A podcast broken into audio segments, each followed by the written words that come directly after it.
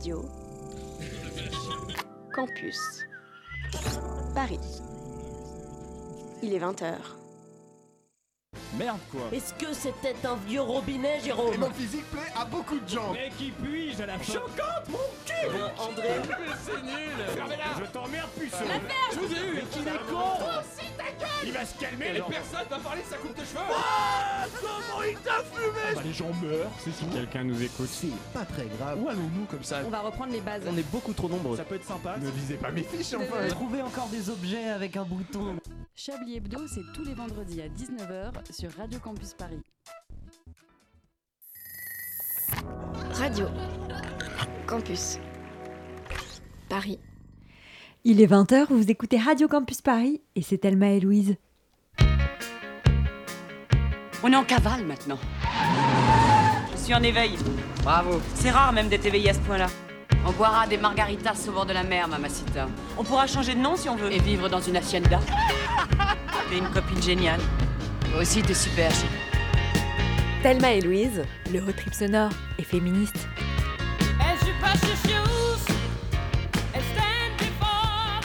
Bonsoir à toutes et à tous, bienvenue dans ce nouveau road trip. Salut Louise, comment ça va? Ça va super et toi? Très bien, pour cette émission, euh, on vous propose de changer un petit peu d'air. On part loin de la pollution euh, parisienne, on va s'intéresser aux territoires ruraux et aux inégalités qui touchent les femmes qui y vivent. Et oui, car loin de l'image parfaite d'une campagne verte et heureuse, un rapport sénatorial publié en octobre dernier pointe les inégalités subies par les femmes en milieu rural. Notamment en matière de violence, 47% des féminicides ont lieu en zone rurale. Déserts médicaux, insertion professionnelle, violence conjugale, quelle est la réalité euh, de ces femmes qui vivent dans les territoires ruraux? Quelle perspective au lendemain du premier tour de la présidentielle? Allez, c'est parti pour une heure en compagnie de toute la team Thelma et Louise.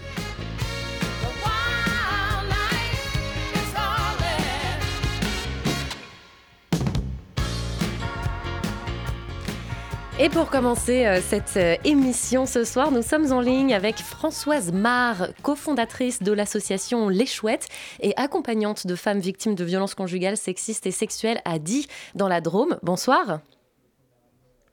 Bonsoir Françoise. Vous êtes avec nous? Vous nous entendez? Non? Est-ce qu'on arrive à joindre Françoise? On a peut-être un petit problème de, de liaison. On va euh, régler ça. Euh, alors, Françoise Marr, est-ce que, vous, est que vous nous entendez? Vous Ah, nous- Ah, on vous j'ai entend. l'impression qu'on a un retour, ça y est. D'accord. Bonsoir Françoise, vous nous entendez? Oui, très bien. Ok, Ah, super. Bon, bah alors on va, on va reprendre le fil de notre discussion. Euh, voilà, pour commencer cette émission, on voulait s'arrêter sur un chiffre 47% des féminicides ont lieu en milieu rural, alors que 31% de la population euh, y habite. Euh, C'est un chiffre qui vient d'un rapport du Sénat qui a été publié en octobre dernier. Françoise Marr, vous qui vous occupez de, de femmes victimes de violences conjugales à Die dans la Drôme, comment vous pouvez expliquer ce chiffre qui est assez frappant? Qu'est-ce qui se cache derrière cette réalité euh, tragique pour, euh, pour, pour, pour certaines femmes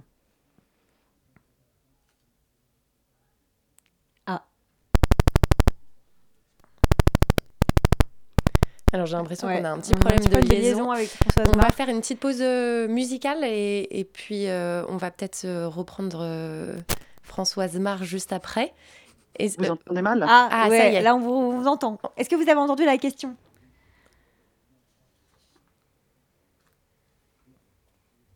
Non. Ok, bon bah on n'a pas de liaison avec Françoise Marr. on va faire une petite pause musicale et puis on, on va régler ça. Ah oui, vous ne m'entendez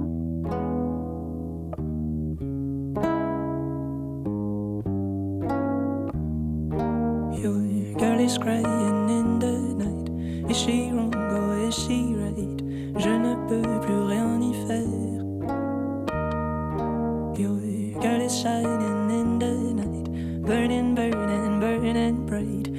Sais plus comment faire.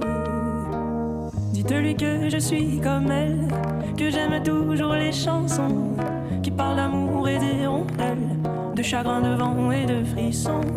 Dites-lui que je pense à elle quand on me parle de Magnolia, quand j'entends ces musiques nouvelles qui résonnent comme des bruits de combat.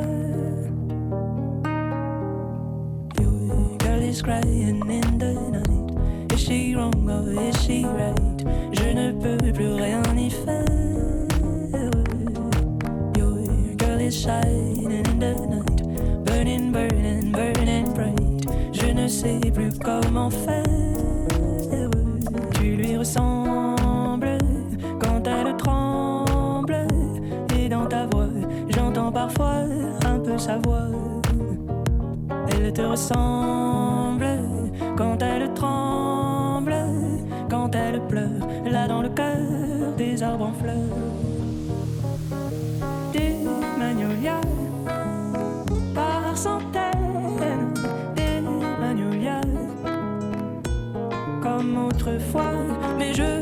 sais plus comment faire. Les magnolias sont toujours là. Your girl is crying in the night. Is she wrong or is she right? Je ne peux plus rien y faire. Your girl is shining in the night, burning, burning, burning bright. Je ne sais plus comment faire.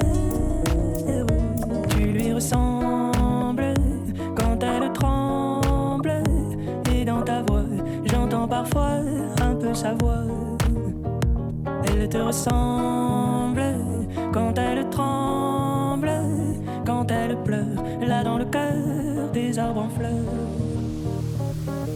Your girl is crying in the night. Is she wrong or is she right? Je ne peux plus rien y faire. Your girl is shining in the night, burning, burning, burning bright. Je ne sais plus comment faire. On écoutait Emma Peters avec sa reprise de Claude François, Les Magnolias. Les Magnolias, un hymne au printemps et à l'amour, on adore. Thelma et Louise, c'est aussi un podcast. Sur radiocampusparis.org. Et cette fois-ci, on est bien en ligne avec Françoise Marre. Euh, vous, vous nous entendez, Françoise? Oui, je vous Oui, entends vous êtes bien. avec nous. Voilà. Donc, je vais vous reposer euh, la question que je vous avais posée avant la chanson. Euh, on voulait s'arrêter sur un chiffre. 47% des féminicides ont lieu en milieu rural, alors que 31% de la population y habite. Euh, C'est un rapport du Sénat qui, qui est publié en octobre dernier et qui pointe euh, voilà, ces, ces- ces grosses inégalités. Vous qui travaillez avec des femmes victimes de violences conjugales, comment, comment vous pouvez expliquer ce, ce chiffre? Qu'est-ce qui se cache derrière cette réalité? Pourquoi il y a plus de femmes victimes de féminicides? En milieu rural Elles sont éloignées des ressources. Elles sont sous-informées par rapport aux femmes des villes, des villes et des, agglomérations. Ça a été montré par des études. Elles ignorent, par exemple, que nous, à 60 km de, de Die, il y a un pôle juridique, un pôle social, le CIDFF par exemple, ou l'association France Victimes, qui peut, les renseigner, qui peut les orienter, qui peut les aider. C'est pourquoi nous nous sommes créés. Donc l'éloignement des ressources pour, pour s'en sortir, euh, le fait que tout le monde se connaît, c'est très difficile. De, c'est très difficile quand il n'y a pas d'anonymat d'aller parler à quelqu'un, euh, d- d'aller parler à son généraliste, parce que peut-être que le généraliste soigne aussi monsieur, et on n'a pas le choix. hein, il y a très peu de médecins. Euh, vo- voilà. Et puis euh, ce sont les deux principaux facteurs, à mon avis. Et puis aussi la la, la- la présence massive de ces violences. Enfin, ça fait vraiment partie du quotidien, qu'elles soient des violences dans les rues, mais le plus souvent quand même dans l'intimité des, des relations intrafamiliales ou de couples. Et- de couples, de jeunes couples. Vous dites qu'elles qu'elles manquent d'informations, ces femmes qui, qui vivent dans les territoires ruraux. À quoi euh, c'est dû ça, le manque d'informations? C'est uniquement une question de proximité euh, avec des grandes villes ou c'est euh, parce que les médias euh, en parlent quand même de ces sujets Il y a euh, des plateformes d'écoute qui existent, il y a des sites. Euh, pourquoi est-ce que vous pensez qu'il y a un déficit d'information les femmes ne connaissent pas le 3919, hein, la ligne euh, d'écoute maintenant ouverte euh, v- euh, 24 heures sur 24, 7 jours, 7 jours sur 7, ni la ligne très précieuse du collectif féministe contre le viol. Euh, elles, ne les connaissent pas, c'est un fait. Il n'y a pas d'affichage, il n'y a rien, ça n'existe pas les violences chez nous. Donc nous, notre association Les Chouettes, on, agit pour que on parle des violences euh, faites aux femmes au même titre qu'on parle des problèmes Alzheimer ou euh, des problèmes de logement, voilà. Euh, on veut sortir cette problématique de sous le tapis pour, pour que ces femmes aient une chance de s'en sortir. De, et, et- et par là même, s'en sortir, c'est selon ce qu'elles pensent, en passant par euh, la justice ou pas. Qu'elles puissent aller mieux et, ne restent- et qu'elles ne restent pas seules, parce que c'est très lourd à porter, hein, Hmm. des violences. Alors quels sont les recours quand on habite dans un territoire comme ça, isolé effectivement, et qu'on est victime de, violences Quelle est la, première chose, la première personne vers qui on peut se tourner selon vous? Normalement, ça devrait être l'hôpital. Euh, jour et nuit, le, service des urgences. Il devrait normalement y avoir un parcours spécifique qui existe dans vos hôpitaux parisiens ou ailleurs, euh, un, parcours euh, voilà, d'accueil des femmes victimes de violences. Ça n'existe pas chez nous. Ce n'est pas encore mis en place, on a du retard.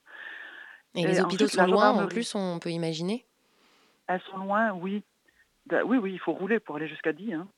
c'est vraiment, nous, le rural profond. Hein. Mm. Euh, et, aussi, l'autre ressource, c'est les gendarmes. Donc, euh, les brigades, ça dépend. Nous, chez nous, à dit, dans l'ensemble, on a un accueil satisfaisant. Ce qui ne veut pas dire qu'à l'issue d'une audition, ça, ne sera pas classé. Mais en tout cas, euh, la ressource, ce sont les gendarmes qui ont très peur d'un féminicide, hein, qui redoutent un féminicide et qui ont tendance, revers de la, médaille, un petit peu, à judiciariser maintenant. Dès qu'une femme fait une audition, elle n'a pas envie, de, elle n'a pas envie de déposer plainte. Hein. Elle n'est pas du tout prête à ça. Mais elle va quand même en gendarmerie pour laisser une trace. Et dans bien des cas, les gendarmes euh, euh, transmettent au procureur qui, euh, qui ouvre une enquête. Donc monsieur sera nécessairement convoqué. Alors c'est un peu, on est passé de, tout de rien à tout. Mais dans, voilà, une ressource, c'est les gendarmes. Une autre, c'est nous les chouettes. on est identifié par des affichages, des cartes de visite, on, fait des cafés-débats, on anime des choses au cinéma, euh, on a une permanence, euh, un espace France Service. Euh, voilà, on fait, voilà, on est reconnu par nos partenaires, donc on est modeste, hein, on est une cinquantaine de, membres seulement, mais c'est vrai que c'est vrai qu'il y a des femmes de tout âge qui viennent vers nous, des mères pour leurs filles, des, voilà, qui viennent pour des violences passées, des incestueuses par exemple, ou présentes, récentes, ou plus anciennes. Voilà. Et, donc, et les autres ressources, elles se trouvent à Valence, et nous avons à Die, deux permanences seulement par mois de, du CIDFF que j'ai cité précédemment et de France Victimes qui viennent, ce sont des juristes. D'accord. Donc vous êtes vraiment un relais euh, pour ces femmes, euh, pour euh, briser le, tabou. le rapport du Sénat, il pointe aussi des inégalités dans l'accès aux soins, notamment aux soins gynécologiques en raison des déserts médicaux. Est-ce que cette réalité qui est médicale, elle empêche la prévention des violences en fait? Parce qu'on imagine que avoir plus de gynéco, ça permettrait un meilleur repérage des violences en fait. Alors nous, on peut oublier les gynécos. Chez nous, ce sont les sages-femmes qui font les suivis de, des femmes de, tout âge et même ménopausées. Hein. et, et, donc nous avons la chance maintenant d'avoir trois sages-femmes libérales, c'est récent, on en a des qu'une, et toutes les trois sont formées, très sensibilisées au psychotrauma et ne vont pas rajouter des violences lors de l'examen gynécologique à des femmes qui en ont déjà vécu. Donc euh, oui, l'accès aux soins, c'est euh, nous, on est dans un désert médical, on y est déjà. Hein on nous dit que c'est pire ailleurs, mais ou, pas mieux, mais ça ne nous console pas. Et une grosse difficulté, point de vue de santé, c'est que ces femmes qui ont vécu ou qui vivent encore des états, des, violences, elles ont des problèmes de santé, c'est certain, parce que c'est un problème de santé, hein, les, violences. Eh bien, il n'y a pas de psychologue à l'hôpital pour gratuite pour à l'hôpital ou ailleurs, hein, euh, pour, pour euh, proposer des consultations à ces femmes pour qu'elles puissent se poser, comprendre ce qui leur est arrivé comprendre la place de ces rencontres avec des hommes violents dans, leur histoire de vie. Mais tout ça, elles n'ont pas, elles n'ont pas moyen, elles n'y ont pas accès. Beaucoup hein, n'ont pas les sous pour se payer des thérapies. Donc nous, notre association, on, propose beaucoup d'ateliers et notamment une, psychothérapeute, enfin une thérapeute psychanalyste qui propose trois séances euh, gratuites à ces femmes pour juste faire une évaluation. C'est voilà, on essaie de combler des manques c'est vrai que, si vous voulez, les, fonds du Grenelle, les fonds promis par le gouvernement en disant c'est une la grande cause du quinquennat, ça ne ruisselle pas du tout jusque dans les territoires ruraux. Il y a des appels à projets, mais c'est pour les grosses associations. Nous, nous sommes une petite association et donc on, est bénévole. Quels sont les... quand même soutenus on est quand même soutenu par la ville, un petit hmm. peu. Hein. voilà. Quels sont les, profils des femmes euh, que vous voyez au quotidien sur, euh, sur le terrain? Vous disiez qu'il y avait un petit peu euh, tous les âges. Est-ce qu'il y a un profil type, si je puis dire, dans, les, dans les femmes victimes de violences que vous rencontrez? Est-ce que c'est des, des, mères de famille? Est-ce que ce sont des femmes jeunes? Ou est-ce qu'il y a un peu de, de, tout ça? Alors, ce sont des femmes qui ont vécu des violences dans 90% des cas d'un proche. Et en ça, on est conforme au, de, quelqu'un qu'elle connaisse. Et, dans, le, dans, le couple, non? Ouais, voilà, dans le couple. Mais couple au sens très large, hein, ça peut être euh, sans vivre avec, ça peut être un pax, ça peut être un, amoureux, en tout cas dans le cas d'une relation, oui, on va dire amoureuse. Et euh, elles ont, nous, on a beaucoup de femmes de, qui subissent des violences post-conjugales. C'est-à-dire, euh, il y a eu séparation et l'homme exerce des représailles via les enfants très souvent. Et c'est vraiment compliqué pour elles. Mmh. Et ça leur pourrit littéralement la vie. Et les délais de la justice, parce qu'il faut parler de la justice, elle, elle manque de moyens d'une façon très grave et les délais sont gigantesques. Euh, à Valence, je crois ailleurs aussi. Et donc ces mères qui dénoncent les violences, par exemple, que monsieur exerce sur les enfants, eh bien, sont toujours obligées de, au rythme prévu, de remettre l'enfant au père qui est mmh. violent. Vous savez que dorénavant, et c'est une belle avancée, on considère que un conjoint violent ne peut pas être un bon père. Hmm. Donc ça, c'est maintenant établi. C'est pas encore rentré dans l'esprit des juges aux affaires familiales, la pratique, des juges aux enfants, voilà. mais c'est quand même, on progresse. Une question qu'on se pose, euh, Françoise Mar, sur, euh, sur le, vécu de ces femmes dans, les territoires ruraux, c'est que on, parle beaucoup effectivement de la difficulté de porter plainte, de la lenteur de la justice, du fait que souvent ces affaires sont classées aussi par manque de preuves. Il y a tout un tas de difficultés euh, dans le traitement juridique de ces affaires. quand ces femmes viennent vers vous et que il y a plainte et que elle est, elle est classée ou pas d'ailleurs, comment on fait pour revenir justement dans le village, puisque on, est dans, dans des euh, euh, dans des territoires où, comme vous le disiez, tout le monde se connaît. Donc, en plus euh, de toutes les souffrances qui peuvent exister dans le parcours juridique qu'on a évoqué, il y a cette question aussi de, proximité, de tout le monde se connaît, du regard de l'autre qui existe moins dans les grandes villes, on imagine. En effet, donc quand les femmes viennent, c'est souvent en cachette. Et nous, on les croit, on, les croit systématiquement. Hein, on, ne mène pas d'enquête et du reste, on n'a jamais été euh, démentir ce qu'elle nous disait. On les croit et on ne pousse pas à la plainte. Mhm. Euh, c'est elle qui décide. On les... et, euh, en général, si jamais il y a, elle, elle, quitte le domicile. C'est encore, il y a très peu d'éviction du conjoint violent du conjoint violent parce qu'il n'y a quasiment pas d'ordonnance de protection. C'est un très bel outil il y en a très peu qui soient prononcés dans la Drôme, et je crois dans toute la France. C'est, ça, c'est un retard. Il y a vraiment un, retard. Comment ça, se fait, euh, comment ça se fait selon vous? Manque, de formation de moyens Manque de formation des juges. C'est, les juges, c'est le JAF, le juge aux affaires familiales, qui doit, qui doit manque de formation des avocates. Euh, ça a fait toutes ses preuves en Espagne et ça peine à se, à, faire. C'est un magnifique outil, il n'est pas très peu appliqué, insuffisamment appliqué. Donc les femmes, pour répondre à votre question, quand elles viennent nous voir, euh, elles se retrouvent très isolées de toute façon sur le plan psychologique.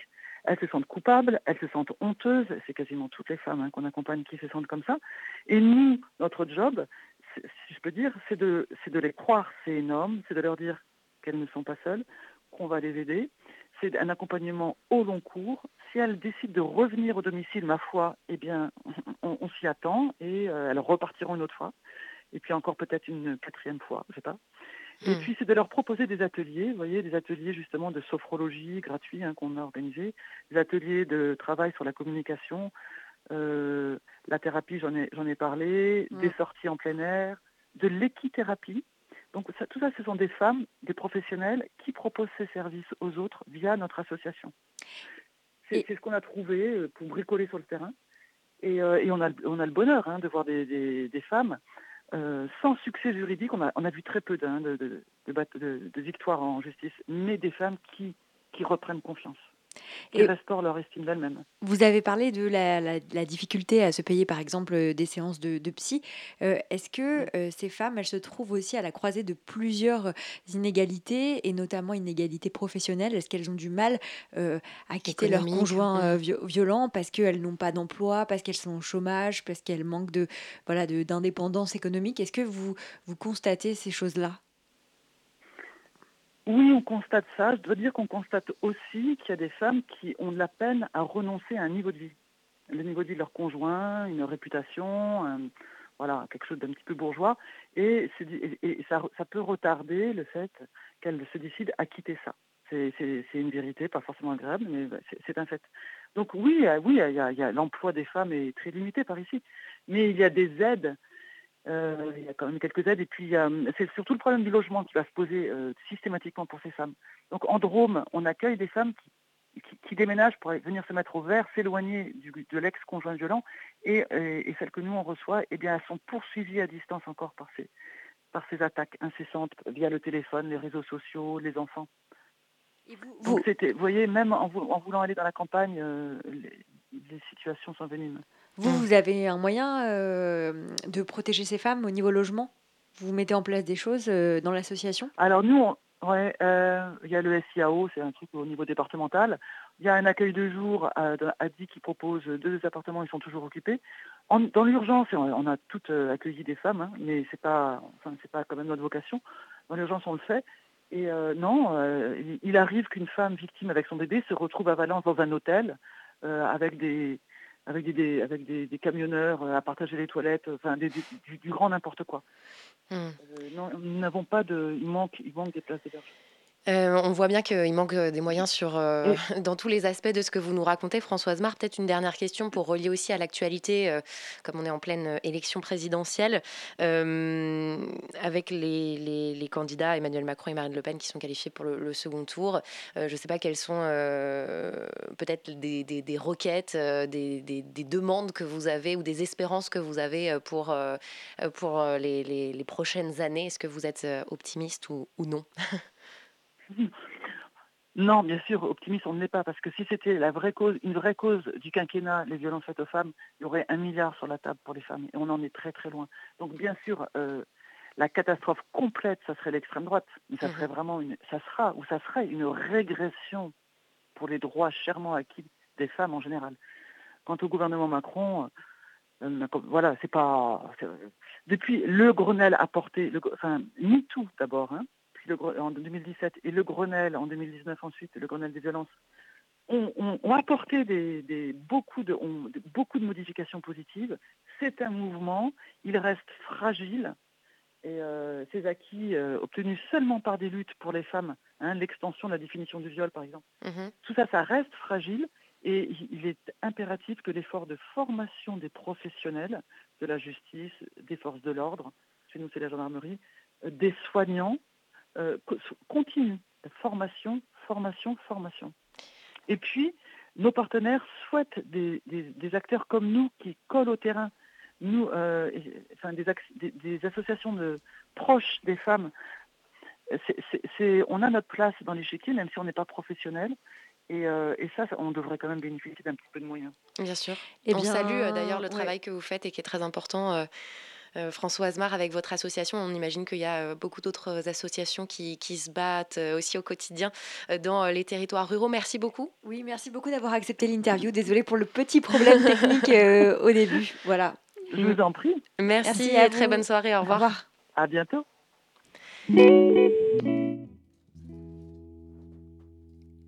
Lay your burden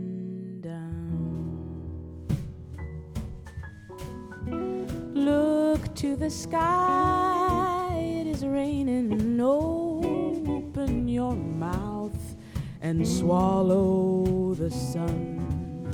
Shrouded in clouds like my love for you. Shrouded in thunder clouds like my dream.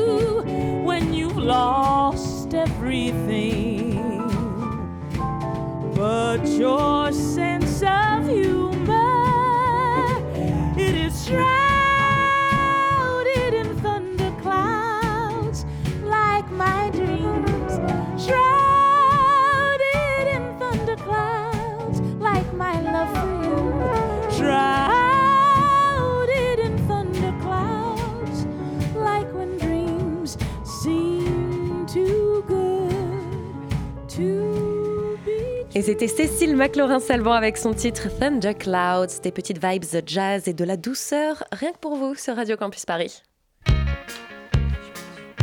Mon Dieu, que c'est beau. J'ai toujours voulu voyager, mais j'en ai jamais eu l'occasion. Tu l'as cette fois. Et on est toujours euh, en studio pour parler du parcours euh, des femmes dans les territoires ruraux. Après avoir évoqué les violences conjugales, sexistes et sexuelles, on va s'intéresser à la citoyenneté, à la place des femmes dans la vie publique. Et pour en parler, on est en ligne avec Julia Mouzon. Vous êtes la fondatrice et la présidente d'Élus Local, un réseau de femmes élues pour des mandats locaux. Vous militez pour la parité en politique et pour la représentativité euh, de ces sujets dans la vie des communes. Bonsoir et bienvenue. Bonsoir. Bonsoir. Euh, alors, première question, la parité dans les conseils municipaux des communes de moins de 1000 habitants n'est pas obligatoire, bien qu'une proposition a été adoptée en février dernier à l'Assemblée, mais cette proposition, si je ne me trompe pas, n'est pas encore en vigueur. Euh, Est-ce que c'est une avancée que vous réclamez depuis longtemps, euh, Julia Mouzon? Qu'est-ce que ça changerait pour la, pour la vie des communes? Alors effectivement, euh, dans la vie politique française, il y a des lois très ambitieuses sur la parité en politique et nota- notamment toutes les communes de plus de 1000 habitants doivent comporter des listes paritaires. C'est-à-dire que euh, ou une candidate qui va déposer une liste en préfecture pour euh, être candidat pour devenir maire de sa commune doit déposer une liste paritaire strictement, sauf dans les communes de moins de 1000 habitants. Et les, associations qui ont euh, défendu cette position donc, ont argumenté du fait que de la difficulté à trouver des femmes dans ces communes plus rurales où peut-être euh, les femmes s'engagent un peu moins spontanément ou sont historiquement plus éloignées de la vie politique. Euh, effectivement, nous, c'est un, c'est une demande qu'on défend, qu'on porte, le- l'extension donc de la loi sur la parité aux communes de moins de 1000 habitants pour que toutes les communes de France aient un exécutif politique, des décideurs politiques qui soient des femmes et des hommes. La proposition de loi dont vous, dont vous parlez, qui a été portée par la députée Élodie Jacquier-Laforge, est passée à l'Assemblée nationale, mais n'a pas eu le temps de passer au Sénat avant interruption des séances euh, dues à la présidentielle. Et donc, euh, donc on attend cette avancée parce qu'elle permettrait de féminiser beaucoup plus massivement la vie politique française. La très grande majorité des communes en France sont des toutes petites communes. Donc ça permettrait de faire entrer beaucoup de femmes dans la vie politique et de créer un appel d'air. Et donc, on peut espérer que sous le prochain quinquennat, on- cette loi passe en fait. Absolument, c'est assez probable. D'ailleurs, c'est une position qui est défendue par l'Association des maires ruraux de France, entre autres, avec euh, cette idée, euh, donc, euh, que évidemment, dans les petites comme dans les grandes communes, on peut trouver des femmes. Alors, mais vous disiez que vous-même, euh, au tout début de, de cette première question, que c'était difficile de trouver des femmes dans ces communes-là. Non, que- c'est l'argument. C'est Ah, l'argument qui est invoqué, c'est la difficulté. Et on voit bien l'argument, c'est-à-dire que la taille de la commune est plus petite, donc il y a plus d'habitants de la commune en proportion qui siègent au conseil municipal. Mhm. Euh, historiquement, les conseils municipaux sont sans doute masculins, donc euh, les personnes qui sont invitées à se représenter sont peut-être souvent les mêmes. Et à l'inverse, du coup, les femmes se présentent moins, on va, on va moins les chercher, prennent moins l'initiative. Donc au contraire, la loi permettrait de faire cette euh, démarche plus proactive, de la rendre obligatoire et donc de Mm. faire arriver des femmes dans ces vies politiques. Est-ce que ça veut dire qu'il y a un travail aussi à faire pour euh, justement encourager les femmes à dépasser euh, peut-être cette forme d'autocensure qui les fait se dire que c'est pas pour elles? Il y a toujours un grand travail à faire pour aider les femmes effectivement à dépasser cette autocensure qui vient de faits très établis dans la société, à savoir le fait qu'on voit aussi moins de femmes dans la vie politique que d'hommes aujourd'hui. et c'est d'ailleurs ce qui avait été fait avec beaucoup de succès par Emmanuel Macron en 2017, puisqu'aujourd'hui, vous avez beaucoup de femmes députées de la République en marche qui vous disent j'ai candidaté parce que le président de la République a lancé un appel aux candidatures féminines. Donc ça, c'est vraiment quelque chose d'important. Et je le souligne, les, chefs de partis politiques, les, personnes qui sont dans ces écosystèmes politiques, les présidents d'associations, doivent absolument euh, appeler et encourager les femmes à se lancer. Et vous qui militez dans un réseau euh, de, femmes, de femmes élues euh, locales, qu'est-ce que ça changerait concrètement d'avoir plus de femmes à la tête des petites communes? C'est toujours la question de la représentativité politique. C'est-à-dire qu'on a besoin que les personnes qui font des choix tous les jours pour nos communes, pour nos vies quotidiennes, que ce soit des choix d'urbanisme, de finances, de sport, d'attribution de subventions à des associations, on a absolument besoin, toutes et tous, en tant que société citoyenne et citoyens, d'avoir des personnes qui nous représentent, qui sont comme nous. Et tant qu'on a euh, des exécutifs politiques qui se renouvellent peu, qui laissent peu entrer des nouvelles personnes, dont des femmes, ben on est dans une démocratie qui ne fonctionne pas très bien. Je dis toujours que l'absence des femmes est plutôt représentative des problèmes que, autre chose parce qu'on on voit bien qu'il y, y, a un manque de représentativité. Les personnes, les jeunes qui veulent s'engager en politique, etc., parlent de cette autocensure, parlent de ces difficultés. Donc on a vraiment besoin de pousser, euh, quitte à mettre des lois pour que ces renouvellements, que ces appels d'air, que ces nouvelles arrivées dans la vie politique française se fassent plus facilement. Alors, vous parlez de représentativité, mais il y a aussi la question des sujets qui sont abordés et qui sont soulevés dans la vie publique. C'est-à-dire, est-ce que euh, le fait d'avoir plus de femmes euh, à des fonctions euh, de maire, par exemple, ça permet d'avoir bah, des mesures qui sont prises pour les femmes dans la commune en termes de travail, de chômage, de violence, d'urbanisme? Enfin, est-ce que ça changerait des choses sur les, les thèmes qui sont abordés en fait dans les conseils municipaux? Oui, moi j'en suis convaincue, c'est-à-dire qu'ensuite chaque personne arrive en politique avec son expérience de vie, avec son bagage, euh, voilà, ce qu'elle a vécu comme expérience. Et effectivement, aujourd'hui, on ne peut que constater le fait que les expériences des femmes et des hommes dans la vie en général ne sont pas les mêmes. Les expériences dans la rue, les expériences dans la vie professionnelle, les expériences face à la parentalité des femmes et des hommes sont très différentes aujourd'hui. Donc on a évidemment besoin que tous ces sujets-là, dont évidemment les violences faites aux femmes, soit portée euh, par nos décideurs politiques. Et pour ça, euh, ben, bien sûr, il faut que, des personnes qui, qui ont vécu ces choses-là euh, et qui ont des expériences différentes là-dessus puissent faire partie de cette vie politique. On avait en, première partie euh, de cette, euh, de cette émission euh, une, une cofondatrice d'une association qui lutte contre les violences conjugales dans, dans un territoire rural, en l'occurrence c'était dans la Drôme.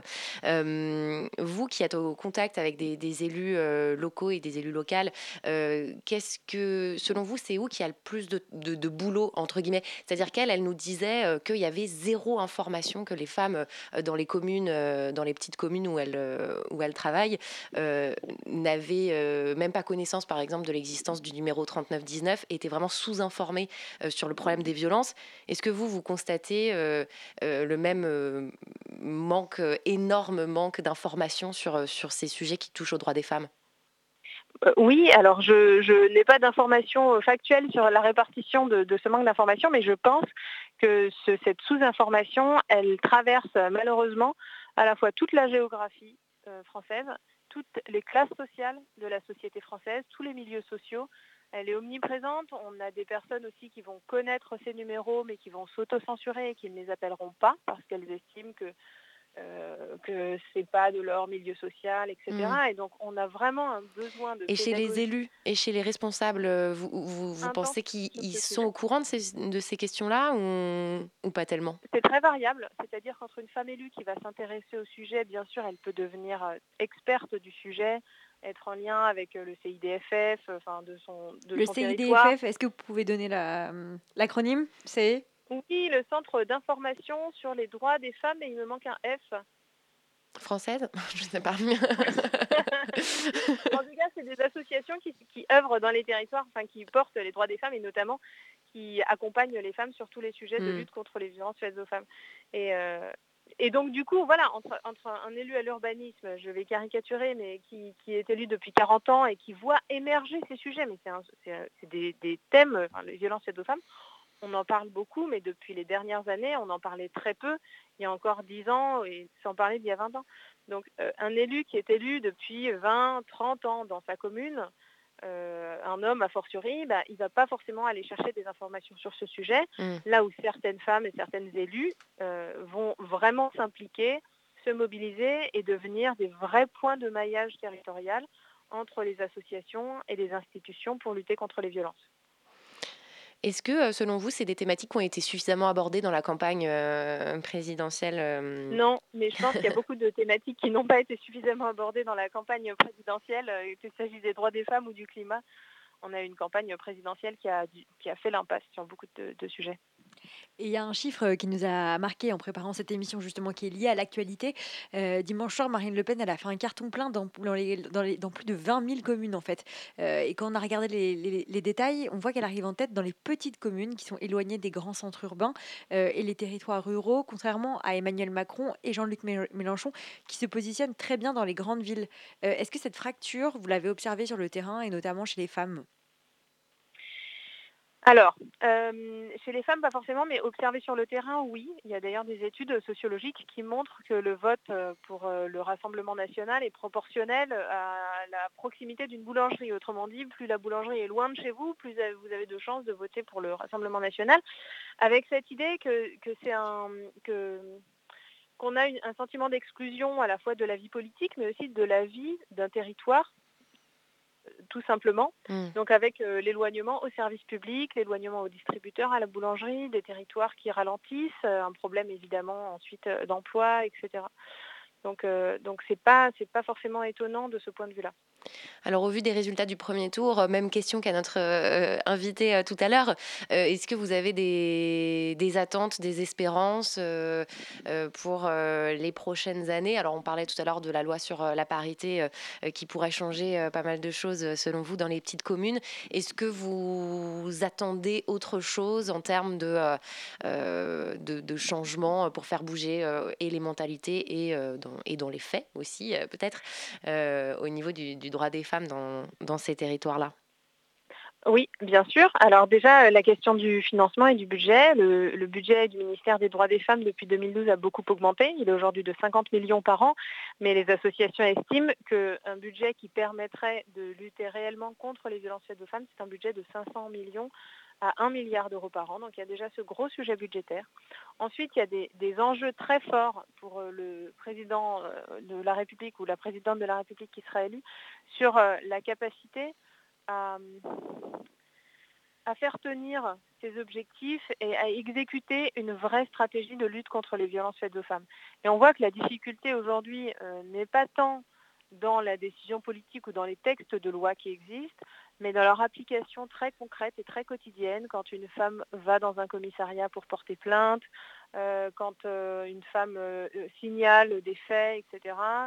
Et donc tout- toute cette question de la, de la mise en œuvre Mm. de ces politiques-là, c'est vraiment ça qui est un peu, on peut dire, les, les- les derniers, les dernières dizaines de kilomètres à parcourir sur le sujet en particulier des violences faites aux femmes et c'est un travail qui est très difficile. Il y a beaucoup de choses qui sont faites aujourd'hui sur la formation, mais il faut en faire encore plus sur la formation notamment des, gendarmes et des policiers. Il y a encore énormément de travail à, à faire sur ces sujets. Et puis de façon plus générale sur les droits des femmes, il y a encore aussi beaucoup de choses à faire. On commence tout juste à lever le voile sur la question de- des financements des services publics, des infrastructures sportives, sur la question de l'urbanisme, de la place des femmes dans, dans la ville, de la place qu'elles peuvent occuper dans la ville. Donc c'est tous ces sujets-là sur lesquels on, on va, j'espère, pouvoir avancer collectivement dans les années qui viennent. Merci beaucoup. Merci à vous, euh, Julia Mouzon. On rappelle que vous êtes la fondatrice d'Élus Local, euh, un réseau de femmes euh, voilà, euh, élues euh, dans des mandats locaux, dans des petites communes ou des plus grosses communes. Et euh, vous les aidez à faire émerger, ces- à faire, enfin, vous aider à faire émerger ces sujets et puis leur, euh, à les faire euh, exister dans, dans la vie politique. Merci d'avoir répondu à nos questions et, et très bonne soirée. Merci à vous. Merci, bonne soirée, au revoir. Je pense que je suis assez douée pour ces conneries. Ouais, je trouve aussi.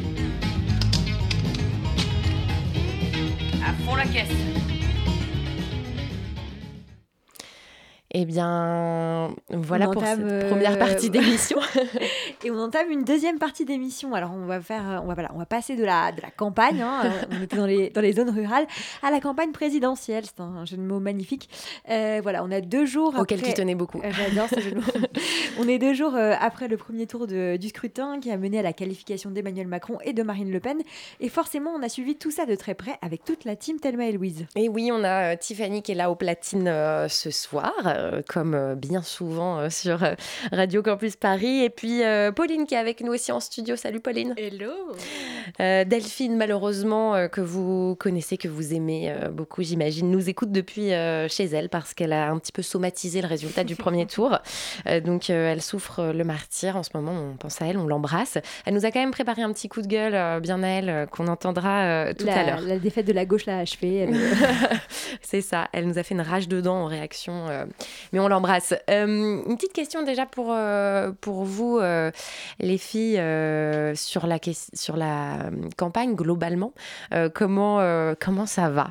Comment vous avez vécu cette campagne?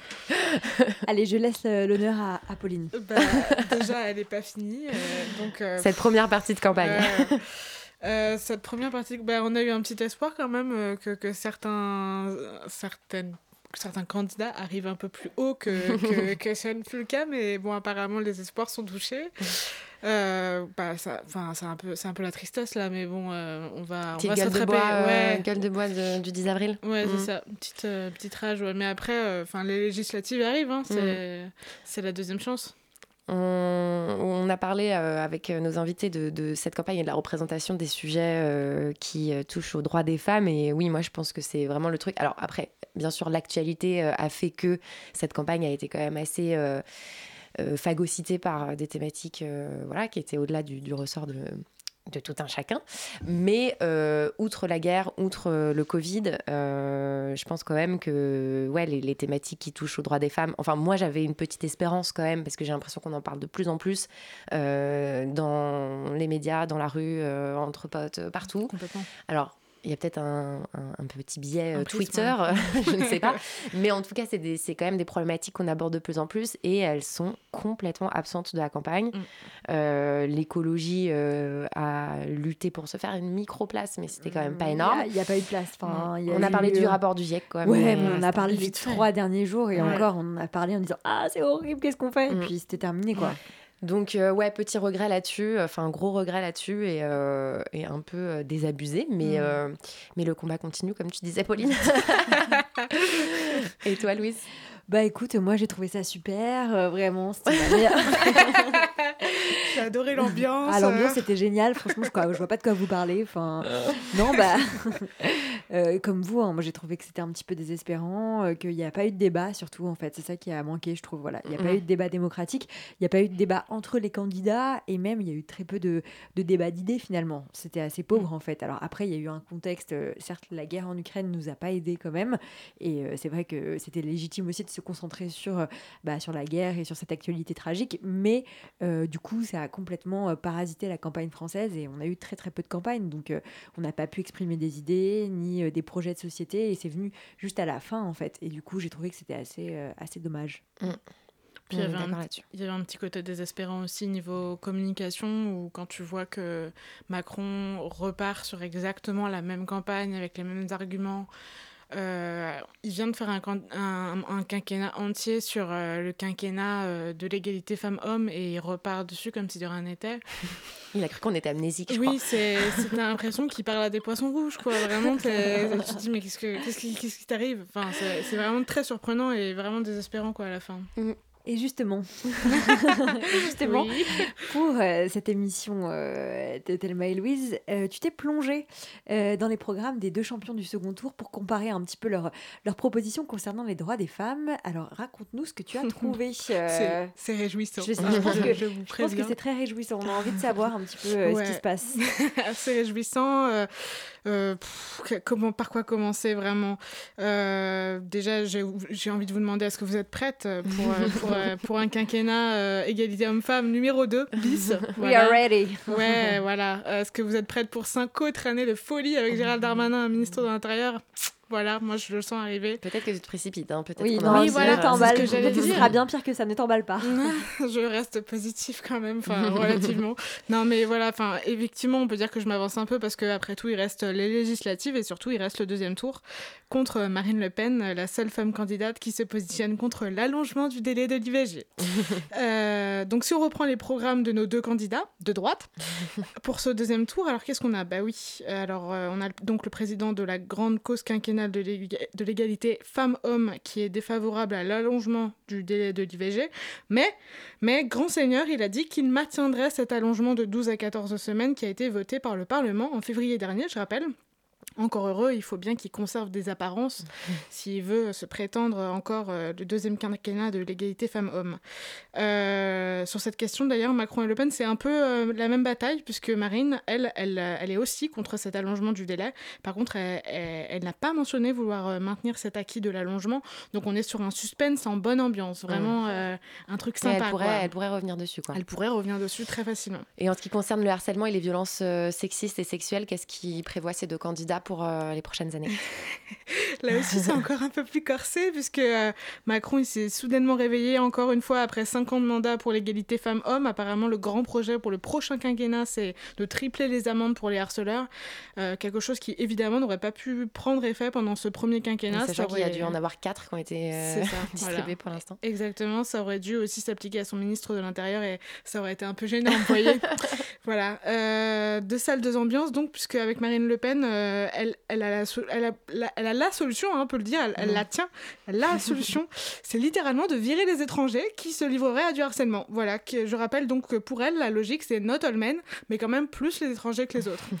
Euh, en dehors de ça, elle a dit aussi vouloir inscrire les harceleurs euh, de rue dans des fichiers de délinquants sexuels et que les propos à connotation sexuelle soient passibles de prison parce que c'est bien connu, les moyens euh, financiers sont largement mis en œuvre pour, euh, pour pouvoir même interpeller les auteurs de harcèlement. Puis il y a plein de places dans les prisons. Exactement, voilà. Elle, veut, non, mais elle veut, elle veut en mettre plein. Ok. Ouais, ouais, ouais.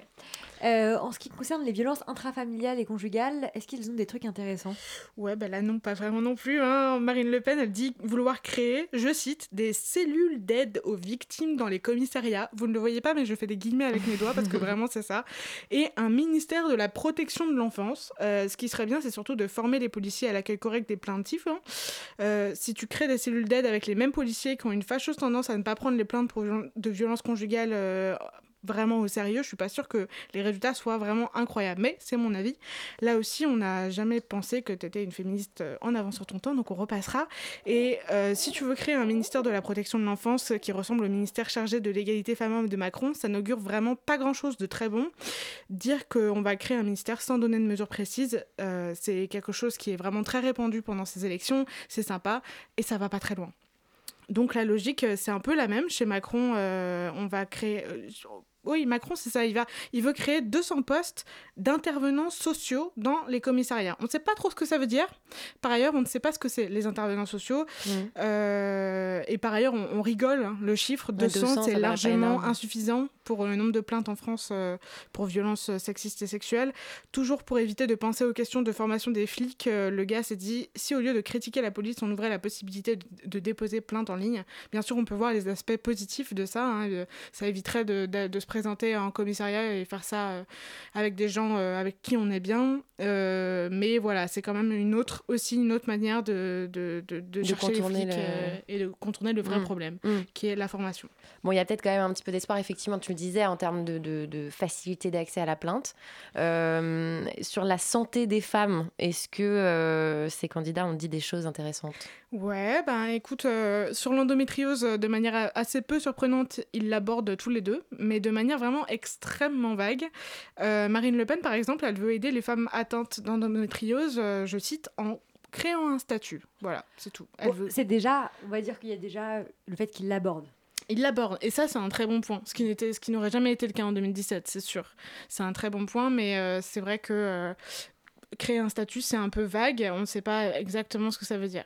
Euh, après, euh, oui, c'est un peu du name dropping. Et Macron, lui, il veut mettre en place la stratégie nationale pour euh, améliorer le dépistage et le traitement de l'endométriose, mais pas de budget ou de calendrier. Donc, quant à l'inscription de l'endométriose à la liste des affections de longue durée, ça n'est pas du tout évoqué ni par l'un ni par l'autre. En fait, le seul, le seul vrai truc, c'est que Macron s'est clairement positionné pour que les paiements des pensions alimentaires d'un parent à l'autre se fassent par virement automatique via la CAF, même sans jugement. Et ça, c'est quand même pas mal, c'est une bonne avancée. Marine Le Pen, elle, elle a rien dit sur le sujet comme sur pas mal d'autres sujets. En résumé, ce qu'il faut retenir, c'est que entre la peste et le choléra, vraiment, c'est compliqué de choisir. Mais si vous refusez de voter blanc, ce qui est sûr, c'est que la seule candidate qualifiée pour le, premier, le deuxième tour n'a aucune annonce particulière à faire pour la plupart des problèmes qui font partie de notre quotidien en tant que femme. Qu'il s'agisse de l'IVG, de la contraception, des maternités, la candidate, elle, elle dit elle dit beaucoup de choses. Elle dit qu'elle aimerait beaucoup de choses, mais elle ne donne pas de mesures précises. Elle a dû se rendre compte euh, ces dernières années que le féminisme était un super bon argument de vente. Hmm. Merci Pauline pour cet éclairage. Merci Pauline pour euh, cet éclairage et je donne mon précis. avis même si tout le monde s'en fout mais euh, Donne, donne. voilà Euh, le front républicain c'est important et voilà votez euh, quand même euh, moi je donne mon avis je m'en fous si je m'attire des ennemis votez pour Emmanuel Macron parce On que est d'accord. euh, voilà il faut pas laisser l'extrême droite se banaliser elle, elle est d'extrême droite Je vous propose de, euh, de lighten un peu de mood. Là, on va rigoler un petit peu. hein, parce que franchement, après c'est après après ce cassage d'ambiance ouf. Euh, je vous ai préparé un petit jeu, comme je sais que vous adorez. Oui. Euh, Est-ce que Tiff, euh, tu veux jouer avec nous? Oui Oui, on est sur un enthousiasme modéré. Allez, c'est parti pour le quiz. Je vais vous donner des citations, des phrases euh, qui ont été prononcées pendant la campagne et vous devrez me dire qui c'est.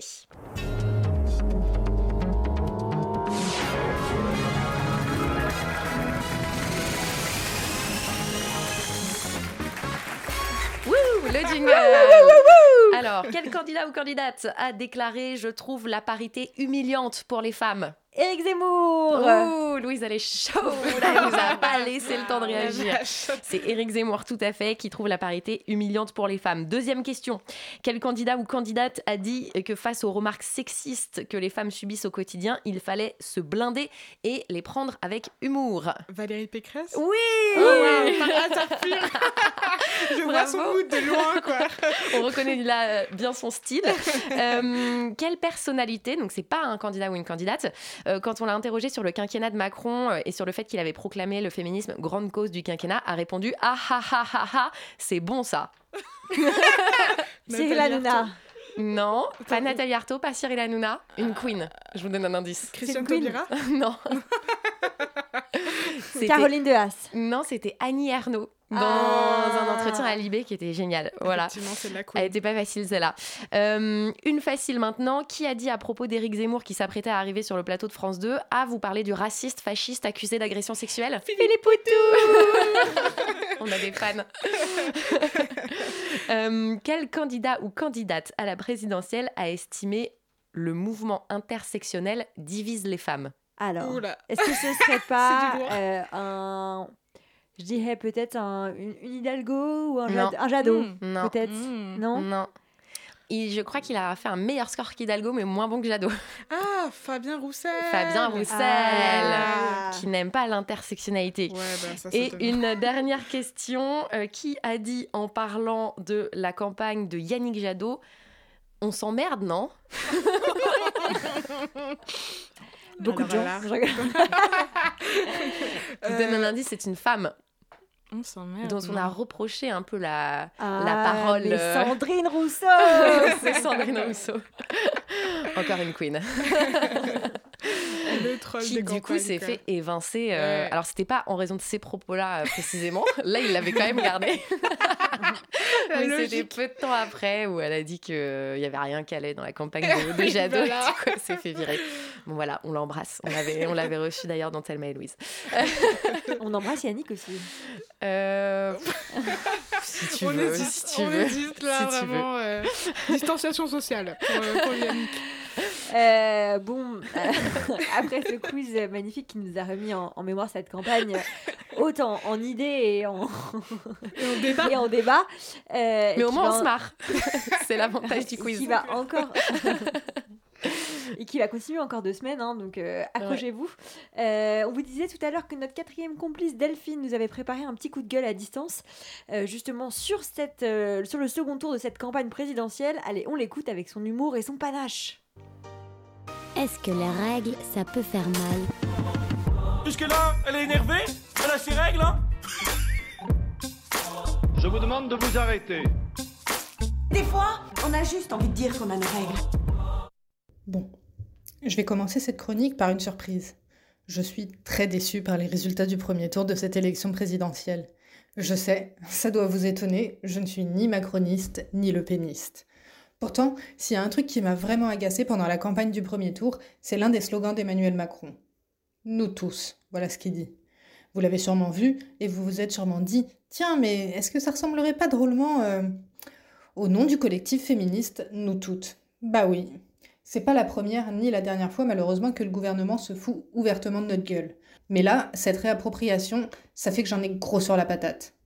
Parce que côté féminisme, le premier quinquennat Macron, oui, ça sous-entend qu'il y en aura sûrement un deuxième, il a battu des records en foutage de gueule.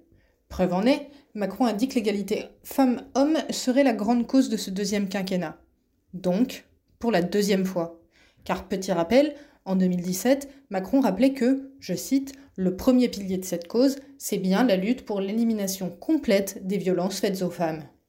Et comme les féminicides, c'est complètement d'actualité, et contrairement à ce que semblent penser certains policiers dans les commissariats, il n'y a pas besoin de crever pour être en situation de violence, juste parce que ça mérite d'être rappelé, une femme qui a peur de son conjoint, elle sait de quoi elle parle. Bref, donc ce deuxième opus de la grande cause. Si on n'est pas sur un gros constat d'échec, moi, je sais pas ce qu'il vous faut. Rappelez-vous donc, en 2019, le Grenelle contre les violences faites aux femmes s'est avéré être un énorme coup de com' qui a permis aux femmes en situation de violence de rester en situation de violence. C'est en tout cas le constat tiré par les associations féministes. Pour celles qui ont le courage de dénoncer les faits, bah bravo, c'est bien, félicitations, vous avez dénoncé les faits. Il y a des chances pour que vous receviez des volets de bois vert en mode victim shaming de tous les enfers. Les associations d'aide pour les femmes victimes continuent de répéter sans jamais s'arrêter que les moyens leur manquent et que les seuls en mesure de leur apporter, eh ben c'est le gouvernement. Que c'est pas à coup de petits milliers de téléphones grand danger qu'on va avancer et que c'est pas en distribuant des bracelets anti-rapprochement qui, au passage, ont un effet plus que contesté, qu'on va régler le problème. Donc finalement, moi je sais pas ce qu'il prévoit pour les 5 ans à venir, mais il va falloir mettre la main au portefeuille et vraiment, par pitié, en priorité, faire taire Marlène Schiappa, à tout prix. En fait... Si j'étais président, si j'étais président de la République, jamais... Je choisirais plutôt comme grande cause du quinquennat un truc dans le genre éradication des hommes. Bon, après, il y a des chances que politiquement, ça bloque un peu. Donc je suis prête à faire quelques concessions et me contenter d'un truc du style fin des violences commises par les hommes et désintégration de la culture du viol. Ça me paraît pas mal, moi. Qu'est-ce que vous en dites? Euh, elle y va fort. Elle y va fort, elle est, elle est radicale. hein. Mais Dédé présidente, quoi, de ouf. Elle est radicale, je ne sais pas si je vote pour elle. Moi, j'aime beaucoup euh, ces propositions. Mais euh, du coup, ça nous donne une idée, ça. Si on était présidente, effectivement, qu'est-ce qu'on ferait, Parce que c'est facile de parler, si mais... on euh, votait pour toi, Pauline, une mesure pour les femmes. Bah moi, c'est tout craché, là. C'est juste la psychothérapie obligatoire pour tous les hommes. Voilà. Obligatoire Ouais, non, À partir de obligatoire. quel âge? À partir, de, euh, à partir du moment où il y a certains traumas qui ont eu le temps de se former, tu vois, donc genre de 18 ans à 25 ans, allez, on est parti. Et les femmes, et les femmes, non? Ouais, bah si, les femmes. Mais les femmes, elles y vont de- d'elles-mêmes la plupart du temps, donc c'est plus facile quand même. Mais les hommes, c'est plus compliqué. Donc En vrai, moi, je crois que je ferais un truc sur la, hum, sur la sensibilisation. Bon, tu- vous allez me dire que c'est un truc de tiède, mais en vrai, c'est hyper important. Euh, non, mais collège, lycée, euh, de ouf. Enfin, pour avoir un peu travaillé avec des jeunes et, et notamment des lycéens, euh, je pense que aborder ces questions-là, mais sans que ce soit un cadre de cours chiant et tout, mais faire limite des ateliers de prise de parole de Mhm. jeunes, parce que euh, en vrai, ils se renseignent de ouf. Ils sont hyper vifs et hyper euh, intéressés par euh, ces sujets-là. Et... Mais le truc, c'est que c'est tellement la jungle en termes de contenu, tout ce que tu peux trouver sur les réseaux, sur YouTube, sur tout ça, que je pense qu'il y a un vrai rôle de l'école à prendre là-dedans.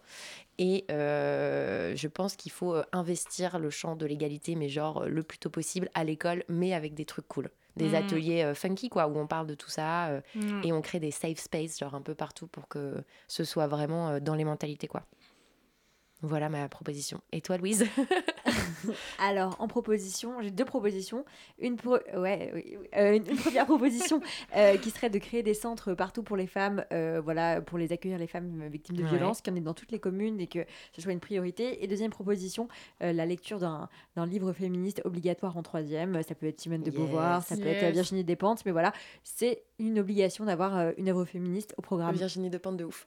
Merci à toutes et à tous. Merci à Tiff, à la Réal, notre queen des manettes qui était à nos côtés euh, pour cette euh, nouvelle émission. Et merci de nous avoir écoutés, euh, chers auditeurs, chers à, nos chroniqueuses, Pauline et, Delphine. Merci à vous. on vous dit à la prochaine. Merci à Françoise Mar et à Julia Mouzon, nos invités.